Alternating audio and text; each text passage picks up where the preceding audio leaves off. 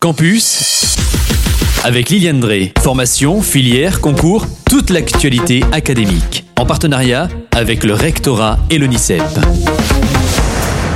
Bienvenue dans Campus, bonjour Liliane. Bonjour Kylian, bonjour à vous tous. Faisons aujourd'hui un retour sur une étude sur le décrochage scolaire intitulée Pourquoi j'ai quitté l'école? J'aime bien cet intitulé Pourquoi j'ai quitté l'école? En fait, le décrochage scolaire, hein, c'est un processus qui conduit chaque année des jeunes à quitter le système de formation initiale sans avoir obtenu de qualification. Si on se résume, le décrochage scolaire est l'arrêt temporaire ou définitif d'études secondaires avant l'obtention d'un diplôme. L'expression décrochage scolaire a été employée par le ministère de l'Éducation du Québec et son usage s'est étendu par la suite à d'autres pays francophones. Revenons donc à cette étude qui a recueilli la parole de oula, 2100 jeunes de 16 à 18 ans concernés par l'obligation de formation. L'enjeu est de contribuer à mieux appréhender le phénomène du décrochage scolaire en identifiant les facteurs qui les ont conduits à interrompre leur parcours. À partir de l'analyse de témoignages de jeunes, d'acteurs publics et associatifs qui ont dialogué sur les solutions et les adaptations indispensables pour mieux répondre aux besoins des jeunes avec la recherche d'une meilleure articulation, des interventions de l'éducation nationale et des acteurs de l'insertion des jeunes pour prévenir et lutter contre le décrochage scolaire. Alors Liliane, quels sont les facteurs du décrochage scolaire? C'est en fait un processus qui est multifactoriel, on s'en doutait bien. Hein. Voyons ensemble les principaux points à retenir. Alors tout d'abord les résultats scolaires, qui ne sont pas la première cause de rupture de parcours. 70% des jeunes interrogés déclarent qu'ils avaient des résultats on va dire, bon ou moyen à l'école. C'est pas pour ça qu'ils se sont arrêtés. Le stress, maintenant, peut-être, un facteur majeur de décrochage scolaire. 69% des jeunes filles interrogées n'avaient pas le moral à l'école, contre 50% pour les garçons.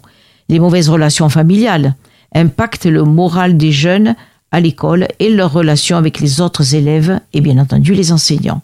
Et pour finir, 61% des jeunes interrogés déclarent s'être orientés par défaut cette fameuse orientation subie qui entraîne un désintérêt du jeune pour sa formation et qui favorise le décrochage scolaire. Alors il faudrait donc mieux comprendre les causes du décrochage pour proposer de nouvelles solutions. En fait, de nombreuses études et de nombreux débats ont eu lieu ces dernières années. Parmi ces causes, trois d'entre elles reviennent systématiquement dans les synthèses sur les trois causes de rupture scolaire.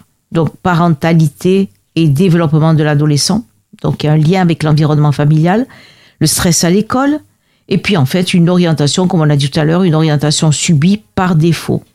Différents professionnels et acteurs du secteur, qu'ils soient institutionnels, chercheurs, directeurs d'établissements, tous se sont penchés sur ces sujets.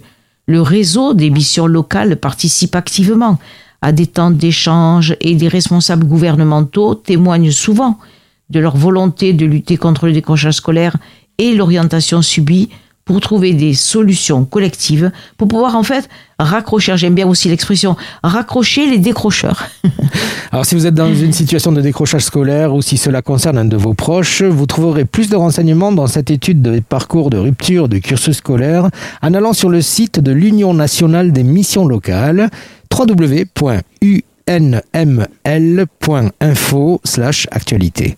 Voilà. Et ben voilà. Si ça pouvait aider certains auditeurs qui sont en rupture de scolarité. Mais, je pense que ton émission Campus aide. J'en suis certain même. Parce que c'est, il y a beaucoup de bienveillance, mais aussi beaucoup d'informations. Merci Liliane. À bientôt. C'était Campus, toute l'actualité académique en partenariat avec le rectorat et l'UNICEP.